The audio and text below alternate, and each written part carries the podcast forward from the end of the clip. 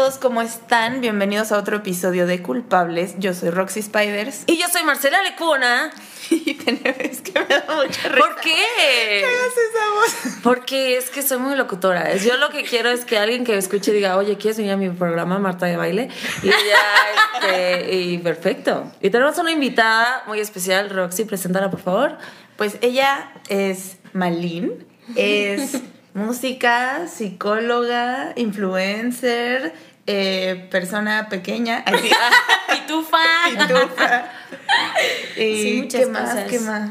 Pues básicamente soy esas tres, yo creo. Psicóloga, influencer Y, y música, cantante. y sí. cantante. Cantautora. Sí, música Cantautora. suena como muy ambiguo, ¿no? Es Sí. como, ¿qué eres? ¿Música clásica? Es que, güey, me rehuso a decir músico. Sí. Me rehuso. ah, bueno, sí, Así. es cierto, es cierto. No, güey. Y ya sé que suena raro decir música. Pero está bien, hay que apoderarse mujer, también de güey. que. Exacto. ¿Pero eres Sí. cantante o compones o nada Las dos, Las compongo dos. y canto, sí. Es que sí está muy cabrón. No, Sí. no puedes decirle nada más es este Cantante, pues cantante no, porque no solo compone. canto, compongo también. Muy bien. ¿Qué tipo de música? Pues más que nada pop. Yo creo que lo que más hago es pop. También hago un poquito de cosas más acusticonas, como trato un poquito más este medio folk. Pero lo que más hago es pop y ahorita estoy haciéndolo como súper urbano. Entonces, pues ahí le meto el, el reggaetón, pero es chistoso porque todas mis canciones son como letras súper introspectivas y como de tristeza o como, como de que, ay, mi corazón está roto y, o Para cosas que así. perres mientras lloras. Exacto, literal, literal. no mames. Sí, literal. Literal, o sea, la música está toda de que bailas y perreas y todo y suelo, suelo, pero escuchas la letra y está toda de que Y estás llorando. Triste, sí. O sea, estás perreando mientras lloras. Me gusta porque entonces ningún güey te la va a restregar porque es como, ay, amiga, todo bien.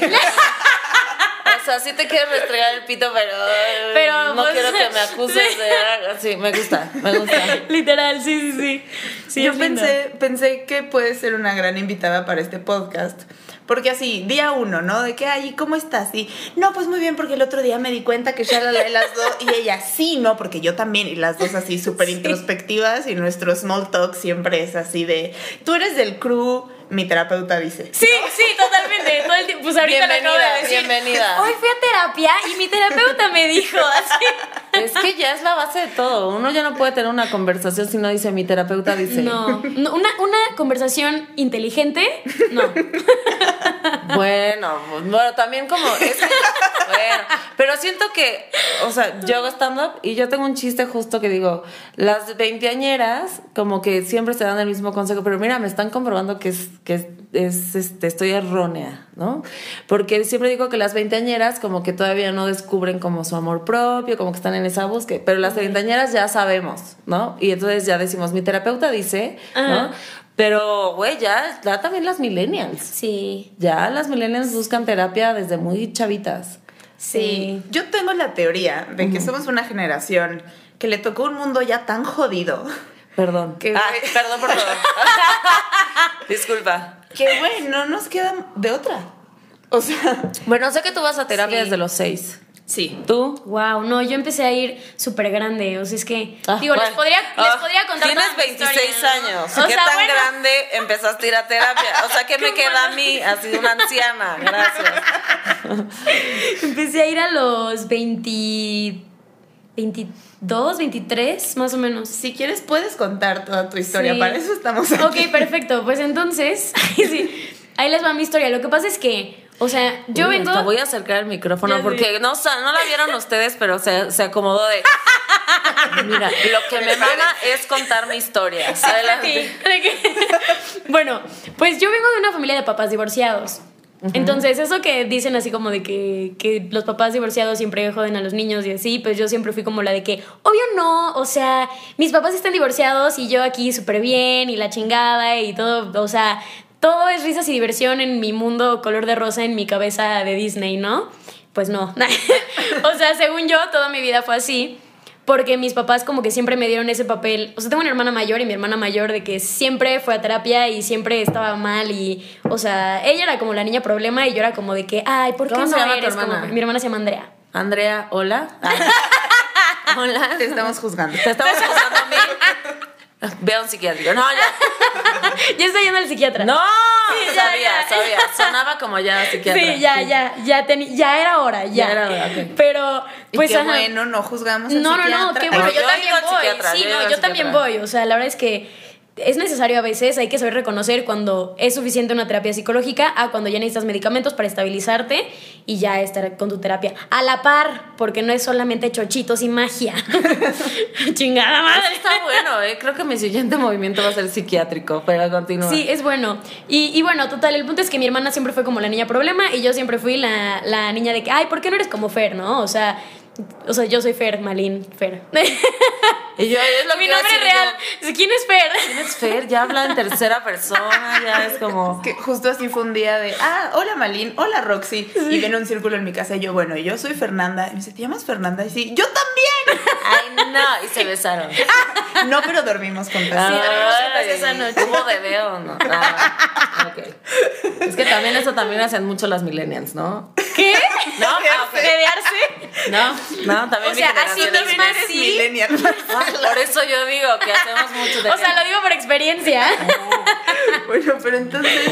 Y entonces, que tres mil vueltas a la historia, Sí. ¿no? Pues total, siempre fui como que la, la niña que no tenía problemas ni nada, ¿no? Entonces, nunca me llevaron a terapia, nunca, o sea, habían como cosas tan obvias y nunca me llevaron a terapia ni nada. Entonces yo me quedé con la idea de que, ay, sí, yo estoy súper bien. Y pues luego, no sé, mágicamente se me ocurrió, güey, ¿y si estudio psicología? Claro, para ayudar a mi familia. Y entonces, sí, o sea, y entonces ya me metí a estudiar psicología y ya estando en psicología, como que en las clases yo decía, ¡ah, la madre! Creo que, creo que no estoy tan bien como creo. Y así, hasta que pasaron cosas y cosas y novios tóxicos y relaciones horribles y amistades horribles y todo, que ya dije, ok, creo que tengo que ir. Y el día en que decidí cortar a mi exnovio tóxico golpeador fue cuando decidí ir a terapia. Bueno, Sí, muy significativo. ok. Pues dijiste, "Oh, un momento. Un momento. Un momento. Hay algo raro con esto. ¿Por qué tengo el ojo morado? Un momento. No, sí está, sí está cabrón. Sí, y ahí empecé a ir a terapia y ya fue como, me di cuenta de lo jodida que estaba. O sea, literal fue como un ir a terapia a, a verme al espejo y decir, wow, no te mames.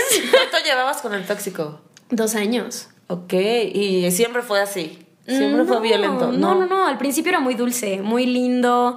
O sea, era como el niño perfecto, platicábamos y era como que teníamos los mismos ideales, así como de familia y de trabajo. Él era músico.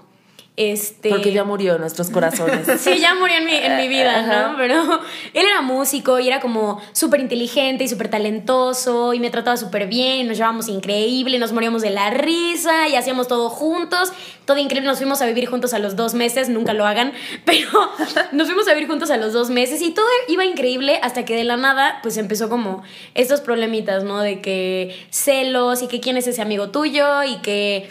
O sea, no sé, es que no me cae bien tu mejor amiga porque siento que es una mala influencia para ti. O es que, ajá. Yo O sea, cosas- esa amiga. O sea, yo, yo igual, yo soy esa amiga. que me dejan de hablar Sí. por sus novios. ¿En serio? Ya no me ha pasado porque ya escojo mejor a mis amistades. No, y aparte porque ya es una abuelita, bebé. Ya entonces ya eres así. Escojo y cojo mejor. Escojo A mí y cojo. también cojo mejor. Pero, por ejemplo, o sea, cuando un güey te dice, bueno, cualquier persona, ¿no? También puede ser una amiga que te dice, güey, me molesta que te lleves con tal. O sea, cuando empieza a ver un pedo de foco control, rojo. es foco rojo. Sí, totalmente. Y aparte yo tengo esta teoría de que siempre nos Oh. damos, o sea, siempre vemos... Oh, Ay, ok. ¿Qué? Eh, no, nada, que estábamos hablando de algo parecido hace rato tú y yo. ¿De qué? ¿No? ¿De qué? ¿De qué? Ah, ya, ya, ya.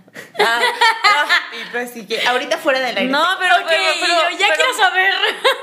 Es que ya no me acuerdo. No, que Marcela me contó que tiene una amiga que a veces se pone celosa de otras Ah, ya, ya, ya. Ah, sí. ya. Pero Pasa, sí. más bien es que siento, yo le decía a Roxy que yo siento, y mi terapeuta dice, ah, que es verdad, mi terapeuta dice, eh, que ella es lesbiana pero no sabe.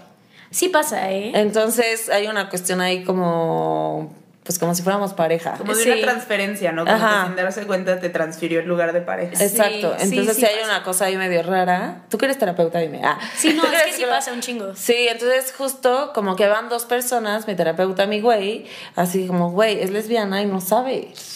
Y Pero yo, qué difícil para ella, ¿no? obvio, espero que no escuche esto. Pero no, estamos hablando de ti, No ¿ok? vas a ver porque no sabe que es lesbiana. Ah.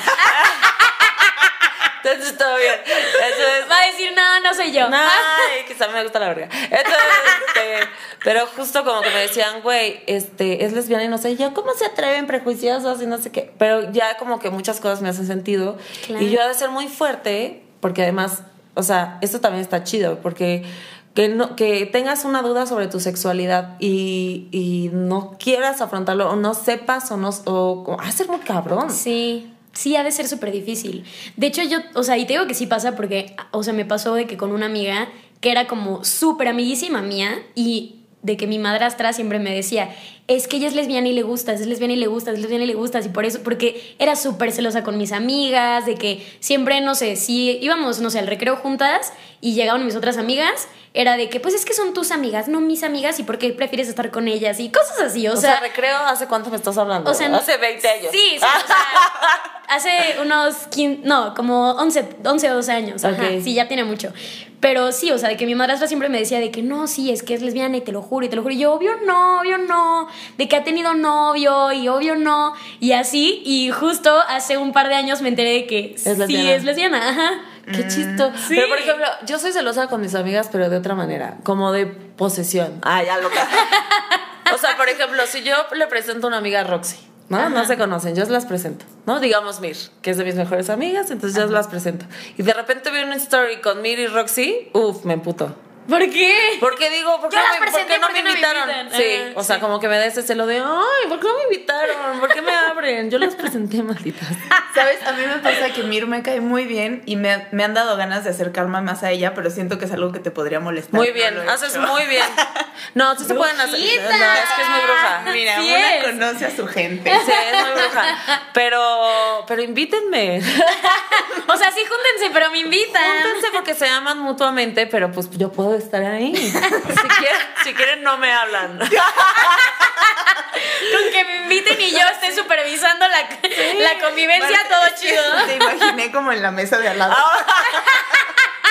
De Nada que tomando su, su té de que Nada más viendo la viendo esquina con de- ustedes de lejos. Así, todo bien, amigas. Aquí estoy. Les hago, Sí estoy incluida. Les hago stories juntas y todo. Así como. No, sí, pues, la estoy controlando porque siento que, oye, no mames, mis amigas son muy fabulosas y entonces, obviamente, se quieren juntar entre ellas. O sea, porque sí me pasa, por ejemplo, una amiga que se llama Katia, pues yo la presenté con Mir, entonces ya de repente se van a tomar el café y a desayunar. Y yo veo los stories y me emputo, güey. Sí, es como de, ay, pero ¿por qué no me esos huevos benedictinos se veían bien? Claro, no, a mí me ha pasado y tengo que inhalar, exhalar y Sí, güey. Güey, no se trata de esto. Sí. ¿no? O sea, de este Pero qué fuerte que nos dan celos de nuestras amigas, ¿no? Sí, es muy chistoso. cabrón. Pero es que sí pasa, o sea, creo que es porque agarras como cierto cariño y los celos. Ay, ya vayan al psicólogo. Me ¿no? encanta, me encanta. Pero los celos son como este miedo a que la otra persona se aleje. Te abandonen. Entonces, ajá, exacto, son justo el miedo al abandono. Por eso no todas las personas son celosas. Entonces, solamente somos celosos los que tenemos pedos de abandono, o sea, me incluyo. Sí, presente. Sí, presente. Pero tú no eres celosa, Roxy. Pues de que no lo digo, eso es diferente. No, no, no. Es que me pasó algo muy curioso este año, que fue la primera vez que sentí Ajá. celos así reales. Era una cosa muy justificada, pero me di cuenta que yo me sentía mejor que todo el mundo. Como me sentía mejor que las demás mujeres, no me sentía celosa porque decía, güey, jamás va a encontrar algo que esté a mi altura. Entonces me da igual, Es sal que con sí quien alta. ya se mira, unos 70. Sí está difícil. Pero, pero entonces era como, güey, que salga con quien quiera, que haga lo que quiera, nunca va a encontrar a alguien como yo. Y este año, estos últimos dos años en el círculo he trabajado muchísimo eso de entender que no soy mejor que nadie. Ok. Entonces de repente tenía este güey y llega otra mujer a la La ecuación. pintura y dije, verga, estoy celosísima. O sea, mal. Es horrible. Sí, porque ya te pusiste al mismo nivel. Pues sí, porque ya entendí que, que sí, que es igual que yo, que soy igual que ella, que, Sí. que no es una competencia Exacto. de a ver quién está por encima. Así es. Ay, sí, no. Eh, y hubo un momento muy particular en el que.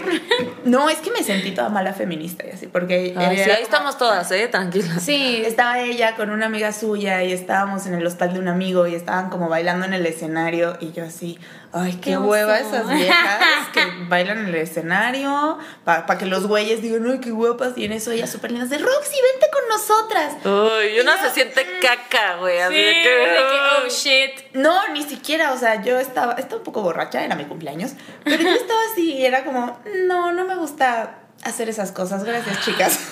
No les, Juzgona, sí. juzgoncita, juzgoncita. no les dije hacer, Hacer esas, esas cosas, cosas. pero lo pensé. O sea, les dije, no, no me gusta subirme, pero muchas gracias. Por dentro pensando así de, yo soy mejor que eso. Yo soy mejor que estarme subiendo a bailar al escenario de la fiesta, güey. Me mama. Sí, y al día siguiente yo así, soy una mala feminista. No, Ay, no, yo cuando me pongo celosa de otra mujer, siempre si- siento que soy la peor feminista del mundo. ya sé, Siempre. sí pasa. O sea, es como que te repites internamente de que no es competencia, no, No es competencia, no, es no, no, competencia. sororidad, sororidad. Sí. La amo tanto como a mí, la amo tanto como a Somos una, somos una, somos una. Sí. Oye, pero, se vale, se pero vale. entonces, ¿por qué nos dará celos con, bueno, decías que por el miedo al abandono, Claro. con otra amiga? Y ya el próximo año tú con Mir en un podcast. Ay. y yo, yo sabía que no debía De presentarlas. de presentar leyéndose el tarot mutuamente. Ay, no. Ay, no, no. Bueno, entonces vas a terapia por el novio tóxico. Sí, o sea, empecé a ir a terapia por el novio tóxico y ya después... Ah, pero estabas diciendo que era un divino contigo. Ah, sí, era un amor, Para que los sea- identifiquen, mujeres. Ah, que Sí. las cosas empezaron, ajá, de ahí salió el tema de los Ajá. celos. Sí, ajá, sí, justo. Empezó a hacer celosito y así, pero cosas que dices... Ay, es qué normal, cute. Ajá, Ay, de que no cute. pasa nada y... Ay, no, mi vida, ¿cómo crees? Y así. Y de repente, un día... No me acuerdo ni qué pasó, pero fue un de que es que eso es de zorras. Y yo, A ti. sí. Ajá. Y entonces yo le dije, ¿me estás diciendo zorra? Y luego me dijo, no, o sea, dije que eso es de zorras. Y fue como, ah, pues sí, no me dijo zorra a mí, ¿no? Obvio sí me dijo zorra a mí, güey. Pero, Güey, es que- o sea, te envuelven como que en el, pero es que es tan lindo que obvio no me dijo zorra. Y obvio, o sea, lo está diciendo porque pues... Es que él aprendió eso en su pasado y ya sabes, el exceso de no empatía y así. Peor ciego que el que, no, quiere, ver. Exacto. Ay, ay, ay, ay. Y lo dice mientras se toma su té. en taza de gatitos. Y se cubre con el suéter. No hay ciego, camarón que se duerma. Ah, bueno, tía Roxy, ok. ok, boomer. Y entonces, ¿qué pasó? Y pues ya, o sea. ¿Cómo se volvió así Voldemort? Pues es que ni siquiera. ¿Vieron? sé. Hice una referencia muy millennial, ¿vieron? Pensé Bien que no lo iban a captar. Ok, muy bien. Ah. Todo, amiga, eso pasó hace 20 años. Ok. Ay, no, pero pues sí, o sea, no sé en qué momento se hizo todo raro y horrible. Solamente, o sea, como que fue escalando y escalando y escalando, pero de una manera tan sensible y tan pequeñita y tan, o sea, como hasta dulce de cierta forma, porque me acuerdo mucho que él era como que me pedía perdón y, y era como un, claro, güey, realmente siente este perdón que me está pidiendo y, y- y no lo va a volver a hacer y lo volví a hacer y era como un, bueno, es que hay que darle chance y hay que esperar y, y si yo lo amo tengo que esperar y, darle su tiempo para que él pueda lograr ser esta persona que él quiere ser y Ay, obvio no, güey, o sea, la neta es que, puta, si pasas meses ahí y el güey no cambia, güey, o sea, ¿en qué puto mundo crees que va a cambiar? Ya sabes, o sea, obvio Sí. no. Y es como su manera de relacionarse. Y digo, también entiendo que una relación tóxica Es de dos. es de dos, ajá. O sea, y haz de cuenta que una persona tóxica puede ser tóxica conmigo, pero contigo no. Mm, Ajá. ok. Sí, es lo que yo decía alguna vez, porque es como si fuéramos todos elementos. Y hay elementos que juntos son tóxicos y que juntos no. Exacto. A lo mejor el elemento que tú eres con el elemento que yo soy explota. Exacto. Pero el que soy con otra persona, güey, crea cosas cabronas. Wow, eso es muy cabrón. Pero entonces, ay, ya tocaba, ya llegó la pizza, les decía. No, entonces, este, eso quiere decir que todos somos tóxicos. Todos somos potencialmente tóxicos. Ok. O sea, creo que es, un, es todo un proceso y un trabajar en ti mismo y el trabajar en el amor propio y, y conocerte bien y saber cómo de, de qué pie estás cojeando para poder también aceptarlo y respirar 10 segundos y cosas así para no ser tóxico. Pero todos somos potencialmente tóxicos. O sea, porque ya el ser tóxico es un trastorno. O sea, ya no es, o sea, algo normal, Sí, vaya. porque al final como el ser tóxico, como esta definición es nueva, ¿no? Sí, justo. O sea, es nueva y ya entonces todo el mundo es como, mi exnovio es tóxico. Ay, pero mi mamá es tóxica, ¿no? O sea, como... y, y sí, y sí lo son. O sea, Pero cómo, o sea, tú que eres terapeuta, millennial, ¿cómo o sea, ¿cómo se llega a eso? O sea, antes qué era entonces, si no era tóxico, ¿qué era antes? Pues una persona. Una o sea, normal. Una persona normal, tipo, eres tóxico hasta que algo en tu entorno como que enciende esa toxicidad, ya sabes. Es como que algo en el entorno pica ese botón. Oh, o sea, yo siento que, por ejemplo, mi exnovio, que es Voldemort, otra vez, ¿viste cómo? es Voldemort, era súper tóxico, pero para él, yo obviamente, yo era la tóxica, pero eres muy cabrón porque siento que él tocaba todo el tiempo mi huella de dolor. ¿No? Que, o sea, ya viéndolo en retrospectiva, obviamente era como un pedo de te voy a dejar y te estoy dejando y todo el tiempo te voy a dejar y te voy a bloquear y que la verga. O Y sea, tus como pedos de abandono. Y mis pedos de abandono. Era como, "Ay, mi mamá me está abandonando otra vez, ¿no? Sí. Entonces, es muy cabrón porque ahí es cuando te das cuenta cuando alguien es tóxico contigo, ¿no? Porque es como que toca tu huella de dolor todo el tiempo. Exacto, entonces... Soy así, Aristóteles. no puedo creer lo sabia que soy. Pero es que sí, o sea, porque justo, o sea, este, mi Voldemort... Ajá. También era como, me picaba ahí, ya sabes, en el de que, pues es que yo no voy a estar con una persona que sea como tú. Es que yo no voy a estar con, ya sabes, entonces es como, me va a dejar, me va a dejar, me va a dejar. Y como pedos de abandono, pues entonces es un, ¿qué hago? Para que no me deje, porque me, y me duele que me lo diga y me duele que me siento que yo soy, o sea, como que yo estoy mal y yo tengo que corregirme para que no me deje, ya sabes, Claro. pero es como una persona que no manipule con el abandono no va a ser Uf. tóxica contigo porque no va a picar ese botón de dolor tuyo que tienes sin resolver. Claro, una persona Claro, normal te dice, mejor- te dejo y ya. Exacto, y se va O y te duele, pero eres pues, una persona que no tiene temas de abandono y alguien te intenta manipular con el abandono, le dices, güey, ah, si quieres verte, vete. Si quieres verte, ¿eh? si, Ah.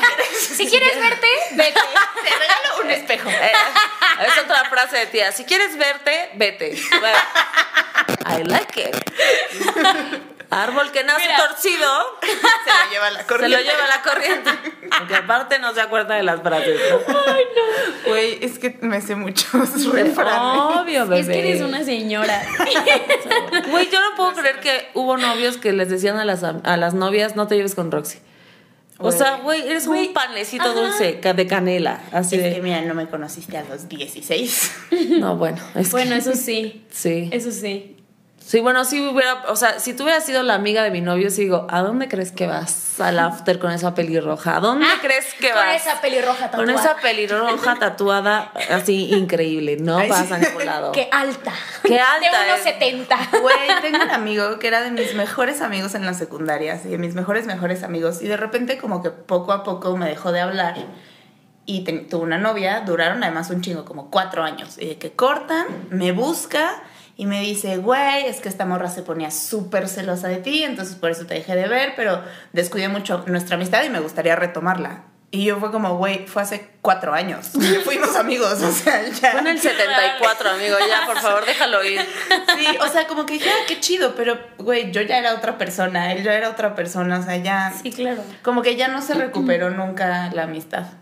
Yo siento No, que eso es muy raro, chistoso, ¿no? Cuando tienes una relación y alguien te pide, o sea, tu pareja te pide borrar a alguien, porque pues a mí también me pasó, ¿no? Borrar a alguien, y yo también le decía, borra al, al Voldemort. Sí, y entonces era como de todo el tiempo, y borra tal, y borra tal, y era como jugar, ¿no? Así de Sí, que, de que a ver quién borra A ver más, quién ¿no? borra más. Y entonces ya cuando cortas es como, bueno, entonces vas con toda la gente así de, "Mm, perdón". Sí, y ¿sabes qué me pasó a mí? Fue, fue de que, o sea, cuando corté con ese novio, pasó como un año y me reencontré a un amigo en Cancún. Y fue de que, ah, pero ya soy de Cancún. Y entonces me reencontré un amigo de que no manches, no sé qué, no sé qué. Y luego me metí a su Instagram y yo, ay, qué mala onda, me tiene bloqueada. Y güey, no, luego me di cuenta de que yo lo tenía bloqueado a él. No. Desde mi ex, o sea. No. ¡Qué oso! Y fue de que, oh shit, y ya lo desbloqueé. Fue de que creo que mi ex te bloqueó en el 2015. ya sabes. Perdón. Perdón, pero bueno, al final, por un lado, es como. O sea, ¿tú estás de acuerdo con eso o no? ¿Con o qué? sea, de que. Se borren gente y así. se borra No, es una estupidez. Ok, ok. O sea, mi terapeuta. mi terapeuta dice que es una estupidez, chicas. Dejen de hacerlo. Es que es una estupidez, o sea, ¿por qué? ¿Qué, qué relevancia hay? Mira, yo te lo digo de propia experiencia. Ay, no, es que son muy De tías, son muy mano. tías De estas. primera mano. O sea, mi ex me puso el cuerno como por tres meses con una chava y cuando cortamos terminó andando con ella las dos semanas, obviamente. Bueno, me puso, digo, yo, yo sé que tres meses, a lo mejor antes, puede ser. El punto es que me puso el cuerno según yo Oye, por ese tres sí meses. era Voldemort. Era Voldemort. horrible, era horrible. Sí, neta, así sigo sin. O sea, fue.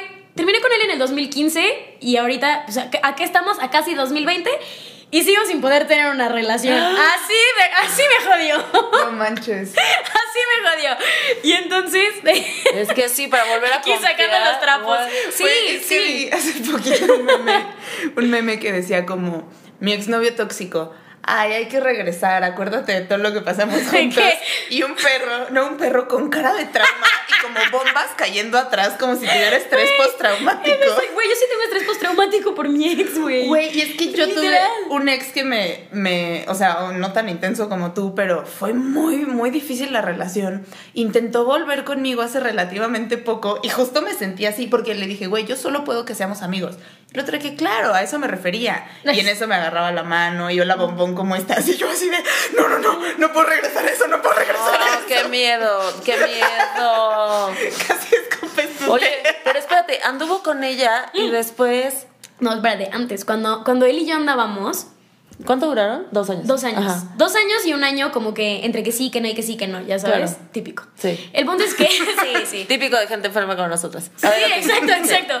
Bueno, eh, empezó a andar con esta... No es cierto. eh, Andaba conmigo y empezó a salir con esta chava. Y yo tengo esta teoría, ay, de que mis teorías, ¿no? Tengo esta teoría de que cuando nos ponen el cuerno, nosotras sabemos. O sea, ah, no es teoría, es güey, verdad. ¿Verdad? Porque somos brujas. Es que ah, ya. Sí, Somos sí, brujitas. sí. Es mío la No, es que explicación sí. científica, somos que somos brujas. es, la- es científico. Sí, claro. Obvio que sí. Obvio. Y entonces yo lo sabía, yo decía, es que me está poniendo el cuerno. Y de verdad que yo me metí a ver, ya sé, tóxica, pero me metí a ver a las amigas que tenía en Facebook él. Y decía, es que es esta. Es esta niña con la que me está poniendo el cuerno. Y yo buscaba, güey, no había un like, no había un comentario, no se seguían en Instagram, no había, güey, nada, nada, ni un indicio de que dijera, güey, de aquí me agarro para decirle. No, nada, pero yo decía, es esta morra, güey, es esta. ¿Y nunca le escribiste a ella? nunca- no, pues no, o sea, nunca se me ocurrió. Y ella sabía que tú andabas con él. No, ya, espérate, después me dice su amiga. ¡Ay, me encanta! ¿Por qué cuentas el final? ¡Ay, Siempre spoileo. ay, no, la peor! A ver. Pues total, que cortamos y hasta el día que cortamos, o sea, él nunca me aceptó que me estaba poniendo el cuerno con esta morra. Y entonces a las dos semanas, pues yo lo bloqueé de todas partes y mi tía me dice, oye, pues que Voldemort ya tiene novia. Y yo, ¿quién? Me enseña la foto y yo, ¡Ah! ¡lo sabía! Obvio. Obvio era ella. Ya pasó un año y cortaron y entonces pues resulta Oye, que... no, y ahí sí te querías morir. O sea, dos semanas así de, después de cortar. No, me valió. No manches, yo sentí una felicidad cuando Ah, corté cuando- con él. Ah, no, no, no, pero cuando empezaron a andar, o sea, que tú habías acabado de cortar. Pues me dio coraje. Ok. O sea, me pero fue enojé. más tu ego que. Justo, Ajá. fue mi ego. Fue como el de que, ay, lo sabía y estuve ahí de estúpida y así. Pero literal yo pensaba, ¿sabes qué? Qué bueno que le haga la vida imposible a alguien más. O sea, ya, Mm. para que me deje de molestar a mí. Literal eso pensaba. Qué duro. Sí, qué duro. Pero pasó un año y cortaron y luego resulta que una de mis mejores amigas, yo vivía en Monterrey en ese tiempo y soy trotamundos. y una de mis mejores amigas era prima de la mejor amiga de esta chava. Ok. Y entonces pues nos juntaron y nos caímos increíble. Y yo dije, con razón me puso el cuerno. Con razón me lo puso. te escogió a ti, eres bien chida. Eres bien chida, bien bonita y te amo. Y a la fecha son amigas. Sí, literal. Qué cagado. ¡Qué bonito! Sí, sí, terminó súper bien. Y pues ya le pregunté a ella de que, o sea, le dije, oye, pues es que cuando empezaste a salir con él, y ya me dijo, y le dije, es que yo andaba con él, y me dice, ¿qué? Y yo sí me dijo, no mames, me dijo que ya habían cortado, que te habías ido, que lo habías dejado y que no sé qué. O sea, me puso a mí como la mala de la historia, como Obvio, siempre. siempre. Malditos hombres. Siempre, siempre. No todos son así, no hay todos, unos que son no todos, lindos. no todos. Les mandamos un No me ha llegado ninguno. Pero te va a llegar, Si estás oyendo esto, es que evidentemente no eres heterosexual. Ah. Entonces tú no eres. No, sí hay hombres heterosexuales que nos escuchan. Sí, Sí hay. Entonces, si, si les gusta aquí nuestra compañerita, miren, escríbenme. Si les gusta mi voz y mi risa. No, pero van a, van a ver una fotito les gusta tuya. mi voz. Ah. Si les gusta mi voz. Pero aparte, este, güey, eso es muy cabrón porque el Voldemort tenía una mejor amiga que se llama Andrea, por si ella escucha esto. Y este. Que sepa que sé quién soy. que sepa. ¿Quién soy? ¿Quién soy? ¿Qué pasa hoy, Roxy? Me está bajando. ¡Qué buen Estoy en bruja, Ah, no, güey. no, mi está, mi ya. cerebro no está claro, pero mira, si te leo el tarot, te cagas de la atinada. Ah, Güey, Andrea fue muy cabrón porque yo la conocí y este y como que nos caímos mal y ya sabes, ¿no? Esto de Jane. Es típico, siempre te cae mal la Su amiga mejor que amiga y no sé qué. Y además yo había visto unos mensajes que ella le ponía, ay, tu exnovia, tu, tu novia se ve bien loca y se ve mucho más grande que tú y se ve bien vieja y la verga y así, ¿no? Porque sí soy más grande que él. Porque sí es cierto. Le atinó a todo. Estoy bien loca y soy más vieja. Y entonces, este, y ya, entonces como que el güey así de, yo le dije, güey, ¿cómo tu amiga dijo eso y no me defiendes y la verga, no sé qué? Y entonces el güey, o sea, nunca nos juntaba, o sea, yo le decía, después de un año de andar, yo le decía, güey, pero, porque me decía, casi no veo a Andrea y a mis amigos y la verga, y yo le decía, güey, júntanos para que nos llevemos, pero también no nos juntas en ninguna situación, invítala a comer y bla, bla. Bueno, cortamos la primera de 80 veces y me la encuentro en un antro. ¿No? Y entonces, güey, no sé qué, hola, ¿cómo estás? Nos hasta el pito las dos, así de que, güey, no sé qué. Bueno, nos fuimos de after juntas. Todavía, Amigas. después me enteré que, o sea, ellos dos se quedaron de ver y ella ni le contestó el celular por estar conmigo. Güey, hasta el pito 6 de la mañana y me pasó como, como tú. O sea, yo la veía, estaba ella platicando con todos los del after, te juro, yo la veía y decía, con razón es su mejor amiga. O sea, es fabulosa, güey. Es increíble. Así, me la quiero coger. Es lo. Y, y es muy cabrón porque justo ella me decía, güey, pero Ricardo me... Ay, ya dije el nombre del Voldemort. ¡Oh, no! Es broma, es broma, es broma. No se Eh, llama así. Ah. Rigoberto. Ah, ¿Quieres todo que lo corte? Yo voy a Nah, editar nah, este nah, episodio. nah, nah. Ya todo el mundo sabe que es ese maldito. Entonces, todo Si lo sabe Dios, que lo sepa el mundo. El tipo va a todos los podcasts a decir cosas horribles de mi vida, todo bien. Y entonces el tipo me decía de ella, ¿no? Así como, a ella le decía que yo me ponía súper celosa, que yo pensaba que ellos dos cogían, o sea, una bola de mentiras. Y ella le decía, él le decía a ella así como, güey, Marcela te detesta, y a mí me decía otras cosas, así. Y era para no juntar, era mentira, para no juntarnos, güey. Entonces cuando nos juntamos y estuvimos juntas, fue increíble porque fue como, güey, no, siempre siento que el lazo que tenemos las mujeres es muchísimo más fuerte que cualquier otra cosa. Sí. Y a la fecha, eh, o sea, no tengo el contacto de ninguno de los amigos en Instagram, familia, nada, más que el de ella. No manches. Más que el de ella. Y siento que somos muy parecidas en muchas cosas. Obviamente no platicamos, no somos best friends, ni mucho menos. Pero ella es, es- ella es vegana y es así súper feminista y todo. Y está chava, bueno, tiene su edad, pues tiene 25 años. Y entonces este, siempre le pongo así, ay, increíble, eh, muy bien, así, ¿no? Luego no me contesta, pero yo así como, eh, ¿no? Porque sí siento que ese es el lazo más importante. Sí, es que sí está cañón. O sea, siento que cuando encuentras mujeres y, y estás abierta a conectar con otras mujeres, porque muchas veces no lo estás, este, güey, neta, se hace un lazo tan fuerte y tan hermoso y tan poderoso. O sea, es algo muy cabrón. es hermoso, güey, es hermoso. Hasta con las que te caen mal. Sí, literal. Siempre es como por lo menos, o sea, si alguien te cae mal, también siento que es una cuestión de que hay un poquito de admiración y poquito de envidia todavía, así como de... um, Sí, porque si no te daría igual. Lo que yo siento es que cuando alguien, o sea, cuando alguien me cae mal es porque algo me está reflejando. Claro. Como que hay algo ahí que yo no tengo resuelto. Claro. entonces digo. Lo que te choca, te checa. A Otra frase de las tías millennials. Sí, entonces siento que cuando hasta una como que te dices, oh, no la soporto. Siempre yo pienso es como, más bien, ah, igual como que si me choca, me checa, es un pedo de, güey, ¿qué tiene ella que quiero? O sea, yo me hago esa pregunta siempre, es como, maldita infeliz. Claro. Pero es que también puede ser, o sea, no solo es lo que me choca, me checa, sino también lo que admiro en otra es algo que tengo yo. Claro. Pero a lo mejor es algo que yo no veo en mí. Claro. O sea, a mí me pasó una vez con una amiga, la llevé a un after y ella es, es muy inteligente. Fue muy chistoso porque un amigo hizo la comparación. Me dijo, tú eres muy inteligente, pero usó la expresión street, street smart, como de eres inteligente porque pues te las has tenido que... que- De la calle. La gente que no sabe inglés es de la calle. Perdón, Roxy es pocha. No, estaba intentando explicarlo. Sí, pero no supiste. Es de gente de calle que ha vivido en el barrio y ha, ha sabido sobrevivir. Y La ella es súper estudiosa, entonces dijeron, y se me hace que tú eres más book smart, ¿no? De que has leído más y sabes más, no sé qué. Y justo me sentí súper insegura en ese after porque todos estaban como, güey, eres súper inteligente y estaban debatiendo de arte y estaban hablando así de literatura y que son cosas que sí me gustan, pero en ese momento obviamente no sabía nada porque tenía 16 años. Claro.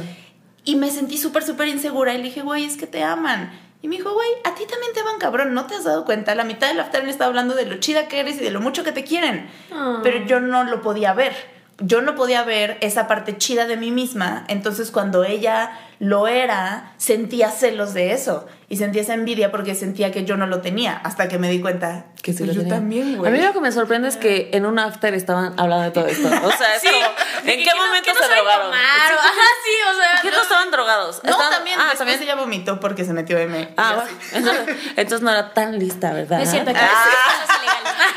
Ya haciéndola menos. No Entonces leyó eres- tantos libros, tal No vez. tan lista, ¿verdad, amiga? Ay, no, no, no, qué mala feminista. Le falta un poquito de calle, ¿no? Si hubiera tenido calle, no andas vomitando el M. Porque sabrías que es bien pinche cara, amiga. No andarías vomitando el M. Te lo vuelves a tragar. Güey, verga. qué perro asco. Pero es algo que yo haría. ¿eh? Ahora que lo mencionas, sí me tragaría el M. de nuevo. Es como, ay, costó bien caro. ¿eh? Para que me vuelva a pegar. Que me vuelva a pegar el triple. Mira, ya viene con comida, ya. Me ahorro la cena. Exacto. Ya, mmm, qué rico. Falafel. mm. M con falafel. Güey, no puedo. Güey, qué risa que no fue tan lista, güey. Me da mucha risa que no fuera tan lista. Entonces, miren, toda conclusión, todas estamos igual de pendejas. Ese es, el, ese es el punto. No hay que competir. Todas, todas estamos, todas estamos en el mismo trip. O sea, todo Así bien. es. Oye, me gustaría. es que es que creo, o sea, por ejemplo, yo que soy muy pro de la terapia, sí tengo un prejuicio todavía y a veces lo veo con el psiquiatra. ¿Con el psiquiatra? ¿Por Sí. qué? Pues porque sí tengo esta idea como de, no, los chochos y son horribles y shalalala. Y creo que no soy la única. Obviamente estoy Sí, muy sí. consciente Yo así y también. también. sé que yo nunca he ido a un psiquiatra, entonces no tengo idea de qué es. Claro. Y es un miedo como un miedo no fundamentado. Escuché a mi mamá toda la vida diciendo, no, no, los chochos, los chochos son horribles. Entonces, por ejemplo, el otro día que me dijiste, ya estoy yendo al psiquiatra, hubo una parte de mí que fue como, ¡No! Y dije, güey. No estás tan ella- mal. No, y fue como, güey, ella sabe qué terapia necesita. ¿Quién soy yo para decir, no, mijita, no vayas al psiquiatra? Entonces me gustaría que, que, que habláramos de eso. Ok, sí, pues yo también era así, o sea... Ay, ta- que- Y te acomodas Sí, me otra vez. acomodo otra vez. No, pues es que, o sea, digo, yo estudié psicología y en psicología te satanizan a los psiquiatras, pero duro, o sea, es de que no. Obvio, es la competencia. terapia- sí, claro, y la terapia es mejor y bla, bla, bla. Sin embargo, tuve alguna vez un maestro que hizo el comentario. Perdón, saqué unos dulces. ¿Alguien quiere un dulcecito? Yo. ¿Alguien quiere? ¿Qué son? Son como sus. Y ya llegó la otra invitada que lleva ahí media hora sentada, la pobrecita. ¿Quieres un sugus? ¡Eso! Y yo, ese me es mentira. No lo vomiten. no tiene M, no tiene. No sale tan caro si lo vomitas. Como Obviamente quiera. no les daría, hombre. A ver. Y, y bueno, entonces, o sea, yo siempre tuve este prejuicio con los psiquiatras hasta que un maestro me dijo así como de que es que a veces es necesario el psiquiatra porque a veces te llega el paciente tan inestable que no puedes, o sea, hacer terapia con él. O sea, es imposible que él procese en su cabeza todo lo que le estás diciendo y, y es imposible que él tenga procesos como lógicos en su cabeza y es imposible que él hable siquiera porque a veces están llorando y no dejan de llorar los 45 minutos. Wow. Ajá. Entonces, Qué incómodo que te lloren 45 minutos. sí, sí. Y no sé qué haces. A mí me como- pasó una vez que no me lloró, pero se me quedó, se, se quedó la chava sentada viéndome a los ojos los 45 minutos. Ujú. Y yo de que, pues como, A lo mejor era muda. no, No. ¿No crees? Era muda. Era muda. Como yo no. estaba en psicoanálisis, tú no puedes y pre- así, así como que presionarlos o preguntarles. O sea, es como. Pues hasta, que, tú hablen. quieras. Qué incómodo. Fue horrible, fue horrible. Así salí me dio un ataque de pánico. Pero. El punto es que. O sea, yo pues, siempre fui a terapia de. O sea, psicoanalíticamente orientada.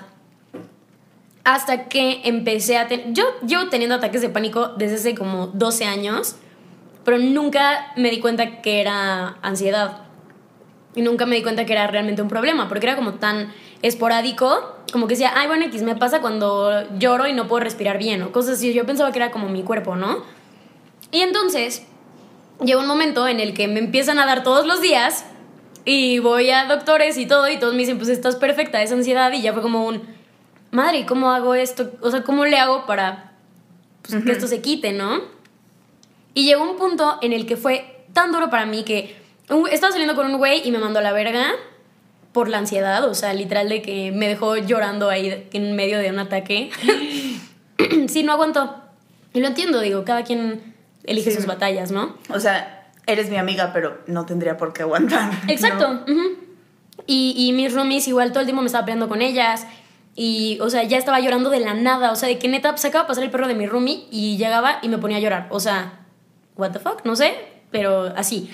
Entonces ya, como que me cayó el 20 que dije, güey, o sea, no estás bien, ya sabes. Creo que Pero no sabías por qué estabas tan triste ni Sí, nada. no tenía idea, o sea, neta no tenía idea. Nada más me daban ataques de pánico todo el tiempo. ¿Qué era como, es que, ¿Qué te da? ¿Como ataque de nervio o qué te da así como? Haz de cuenta que, o sea, por ejemplo, si me da por enojo, nada más me enojo como demasiado y empiezo a gritar como loca, o sea, de que haga decir pendejadas que a veces ni sentido tienen y me pongo a temblar.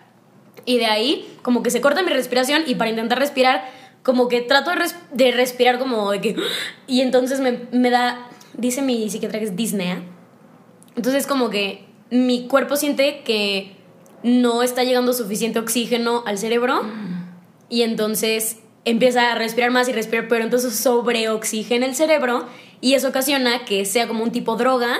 Entonces ya empiezo como a sentir como que yo, como si yo estuviera fuera de mi cuerpo y luego... ah, claro, de hecho hay meditaciones que con la respiración es como Ay, si yo estuvieras, ajá, como si estuvieras drogándote, ¿no? Sí. Ah, mi Mira, pinche todos los días me con oxígeno. Pinche adicta Adicta con oxígeno, exacto.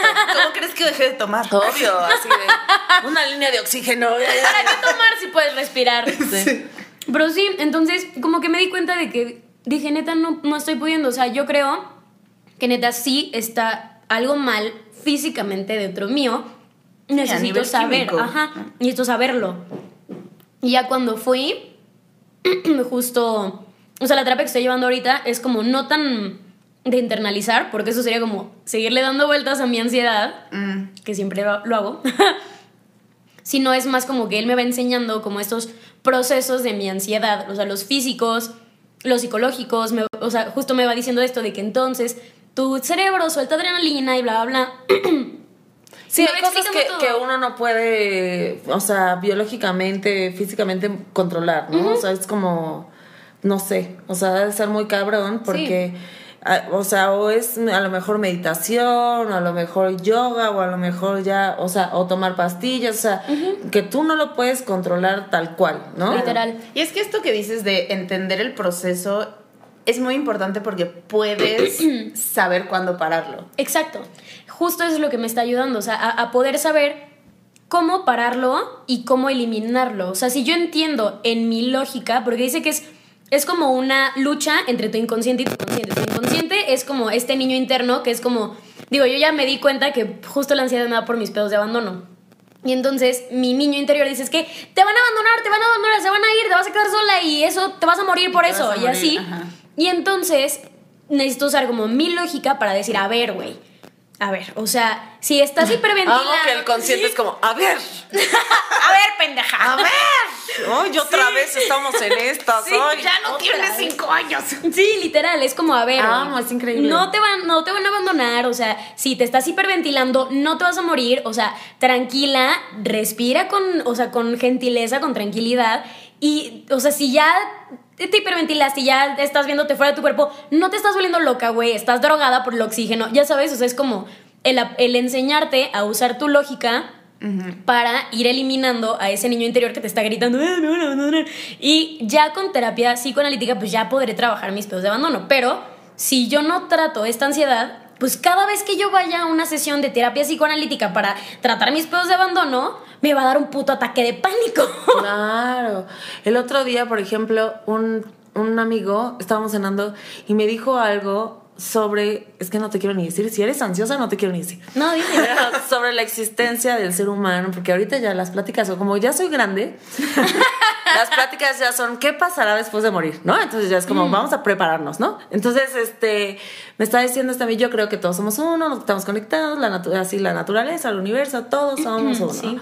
Y él así de que es súper racional y científico y la madre, me dijo, mamita, nah, ¿no? Se, te mueres, se apaga el switch, vale verga, no sé qué. Entonces me dijo algo muy cabrón, me dijo, güey, somos como todos los animales, pero como que algo salió mal en la matriz, ¿no? Y, y nos dimos cuenta de nuestra propia existencia. Y ahí es cuando el ser humano se fue a la mierda. Porque entonces es sobreanalizar todo y cada pequeño detalle que nos sucede o nos ha sucedido. Entonces es como los patrones, los límites, terapia, esto, el otro. ¿Por qué valgo verga? ¿Por qué? ¿Existe Dios o no? ¿Qué va, ¿Cuál es mi misión de vida? ¿Me muero y vale O sea, es como... Entonces no disfrutamos la vida porque no entendemos que somos efímero y que somos un animal y que no dejamos que nada fluya. Pero, o sea, realmente me dijo, porque algo en la naturaleza sal- salió mal. Pero. Sí. Ajá. Y yo, así. Y yo, ¿what? Y entonces. Voy a hacer como si no escuché eso, ¿ok? Y desde entonces no dejo de pensar. es que. o Llevo sea, una semana sin dormir. Llevo una semana sin dormir de que ah, realmente mi problema es que pienso en mi existencia todo el tiempo, güey. Qué fuerte. Sí, está es muy cabrón. Yo estoy muy consciente que, o sea, mis creencias espirituales para mí son la base de mi existencia y son cosas que yo experimento en carne propia muy cabrón, entonces para mí son muy, muy, muy, muy, muy reales. Pero estoy muy abierta a la posibilidad de que chance me muero y se apaga el switch y ya. O sea, sé que... Pero es que mis creencias espirituales son una red que me sostiene. Ah, yo también es ¿No? justo yo pienso que, o sea, sin eso me voy a la verga. Sí, me vuelvo yo- la peor persona. O sea, no, lo que le explicaba a alguien el otro día es, imagínate que llueve y yo empiezo a decir, no mames, está lloviendo por mí. O sea, ya la cagué. ¿Qué hice para que lloviera? No, es que estoy de la verga, es que ¿qué pasó? No, entonces digo, güey, está lloviendo porque la naturaleza, bye, no es mi pedo. La espiritualidad me ayuda con eso, a darle una razón a las cosas que no puedo explicar, a las cosas que no puedo entender, las cosas que mi cabeza es demasiado animal para darle una explicación. Digo, güey, karma y lo suelto, ¿no? ¿Por qué me pasó esto? Pues no sé, ¿por qué fue tan horrible mi relación con este güey? Güey, porque mi alma tenía que entender eso. Chance no, chance Pero fue ahora también- Sí, chances por pedo, güey, pero te ayuda. Pero a lo, a lo mejor, sí, yo también creo que sea lo que sea que tú creas, o sea, catolicismo, o sea, ser cristiano, ser judío, sea lo que tú quieras. Y eh, o la espiritualidad que va como de otro lado y así también, ¿no? O sea, que es lo mismo, pero de otra manera. Eh, creo que el hecho también de decir, bueno, estoy abierto que si se apaga el switch, vale verga ya, eh, te puede generar o te puede calmar la ansiedad. O sea, también es un Sí. pedo de, güey, y si nada más vivo y la paso bien y soy buena persona, ¿no? O sea, es aquí y el ahora. Al final es como todo se resume en lo mismo y es como de, pero te entiendo, hoy tuve un ataque de ansiedad en el banco.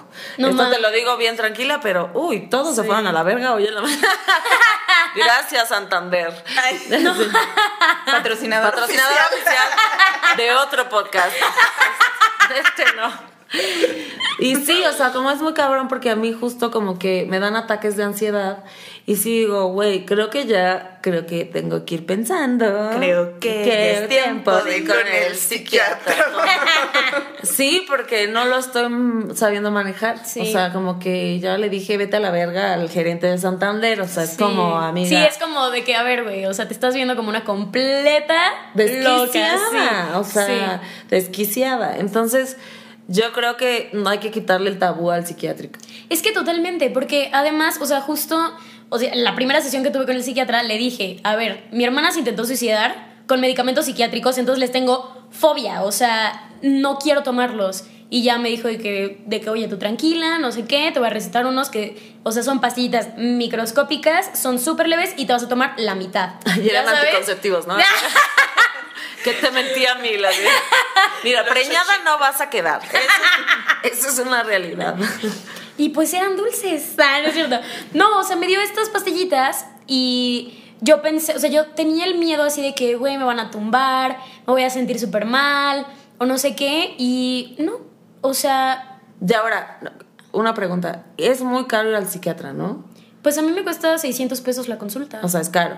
Pues Cada es que cuando vas. Porque a lo mejor semana. también es como mucho privilegio ir al psiquiatra. Que de por sí, Ah, ir a terapia es privilegio. Ajá, Sí. ir a terapia, pero creo que el psicólogo es, es este privilegio. Ir al psiquiatra creo que es todavía más caro.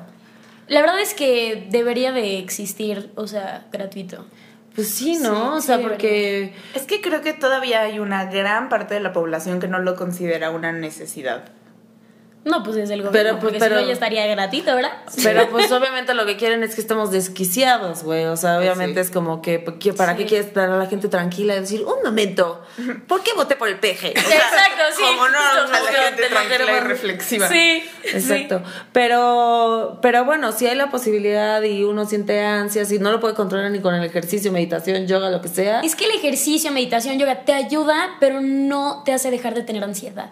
Ese es el problema, o sea, te ayuda a, a bajar esos niveles, o sea, te ayuda a estabilizarte un poco, pero la ansiedad ahí sigue. O sea, la ansiedad no se va, ahí está porque la tienes cargando desde hace años y son procesos que tu cerebro ya los tiene registrados y tus neuronas ya trabajan con esos procesos, ya sabes. Y yo tengo una duda.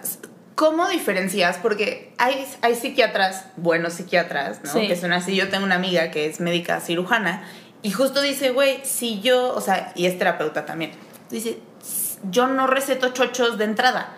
Claro. Pero si el paciente los necesita, puedo recetárselos. Pero también sé que hay psiquiatras que de entrada te dan el chocho y Sí, olvidan. hay psiquiatras, hay psiquiatras que literal es como que te dan tu recetita, bueno, regresas en un mes que se te acaban las pastillas. ¿Cuáles serían las cosas a observar para como saber si el psiquiatra es bueno o no? La verdad no, no soy experta en el tema porque llevo relativamente poco yendo al psiquiatra, pero lo que sí sé es que en primera ningún trastorno mental se te va a quitar por pastillas. O sea, las pastillas son para estabilizarte mientras la terapia funciona. Entonces, si, si tú estás yendo a sesiones de terapia, aparte o con el psiquiatra, ahí ya es como, ok, ¿no? De que, lin, lin, lin, lo estás haciendo bien.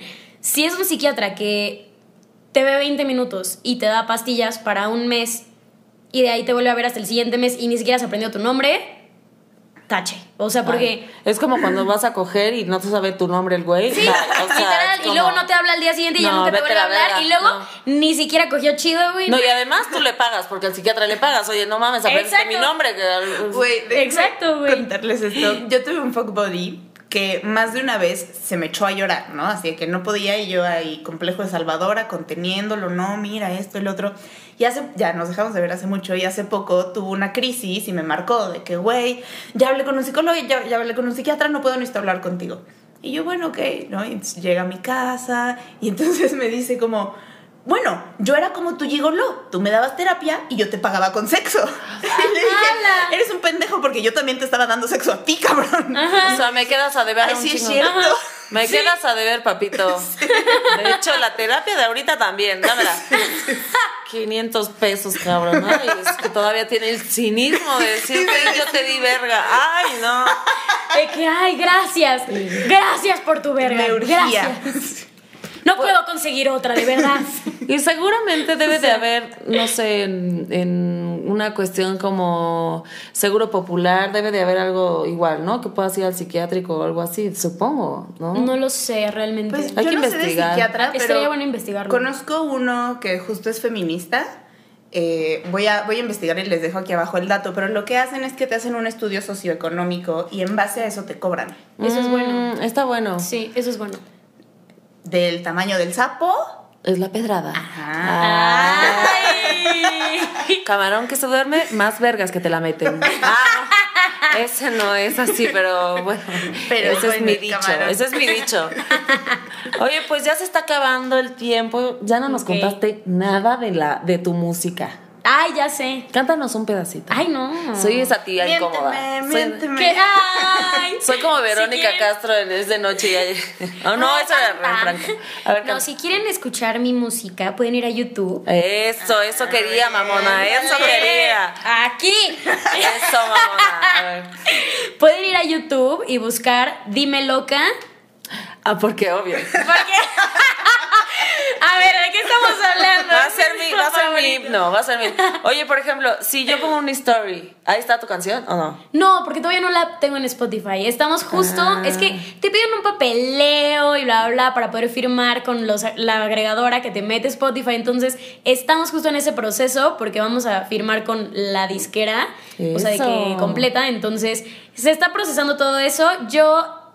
Espero que para enero ya esté en, en Spotify y en todas las plataformas digitales. Este, Awesome. pero por ahorita está en YouTube. YouTube. Dime loca. Sí, dime loca y pues Malin se escribe M-A-L-E-N. Es que bien inventada también una, ¿no? Pudiste sí. haberle puesto María. y ya. Y no. Difícil de pronunciar, Exacto, difícil de chingón. escribir, vámonos. Sí, para explicarle Sí. siempre a la y, gente. y la canción te va a gustar mucho el tema, ¿eh? Güey, mema, ya está.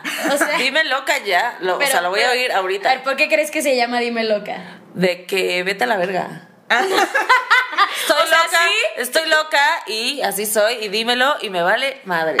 ¿Le atiné? Algo así, algo así. Sí, claro. Pero habla del cuerno. ¿Qué es lo primero que te dicen cuando le estás diciendo a alguien, güey, me estás poniendo el cuerno? Güey, estás loca. Exacto. Claro. Güey, tengo un chiste que yo digo, este, siempre que salimos con un güey y le preguntas, ¿por qué cortaste con tu exnovia? Ay, y todos te dicen, porque estaba loca. Y tú, ay, qué feo. Ay, seguro sí estaba Ay, loca. Qué feo. Luego, Seguro va al psiquiatra. y una ahí bien medicada, mira. Sí, todas estamos locas, chicos, Sí, cuídense, porque luego Cuídense. nosotras podemos Pobrecitos, matarlos. Sí, por eso las víctimas. Víctimas. Víctimas. Víctimas. Bueno, chequenlo en YouTube y tus redes. Ah, pues estoy como arroba soy malin en todas, literal. Ok. En Lazo, en Instagram, en Facebook, en Twitter. En Twitter no me sigan porque pongo pura estupidez realmente y cosas muy feas. Me urge. Me urge. Ahí, ahí saco todo el hate que tengo en mi vida, literal. Como no lo saco en ningún otro lado, es como mi... mi Válvula de escape. Sí, exacto, es lo que es. Sí. Entonces, seguro tú... Yo sí la voy a seguir. Sí. pero- Yo sí la voy a seguir porque me dijo que no la siguiera y yo soy bien tóxica. Bueno, Roxy. Pues bueno, muchas gracias por escucharnos. Acuérdense que nosotras nos pueden seguir como arroba culpables podcast, a mí como arroba Roxy Spiders, con X y con Y. Con con millennials. Yo soy Marcel Ecuona y, oye, dinos un, un último refrán. Un último refrán, este... No digas de ese río, no beberé porque el camino es largo y te puede dar sed. Chan, Ah, machine. O sea, es como decir, esa verga no me la voy a meter porque puede estar caliente y le vas a marcar. Ah, y sí, güey, ay Dios, esas historias. Esas sí, sí historias, pasa, sí sí pasa. pasa. Bueno, hablamos de eso en En las vergas que no te debiste haber metido, amiga. Exactamente. Bueno, yo les dejo muchos besos consensuales en sus pompitas. Y yo en su ano. Bye. Bye.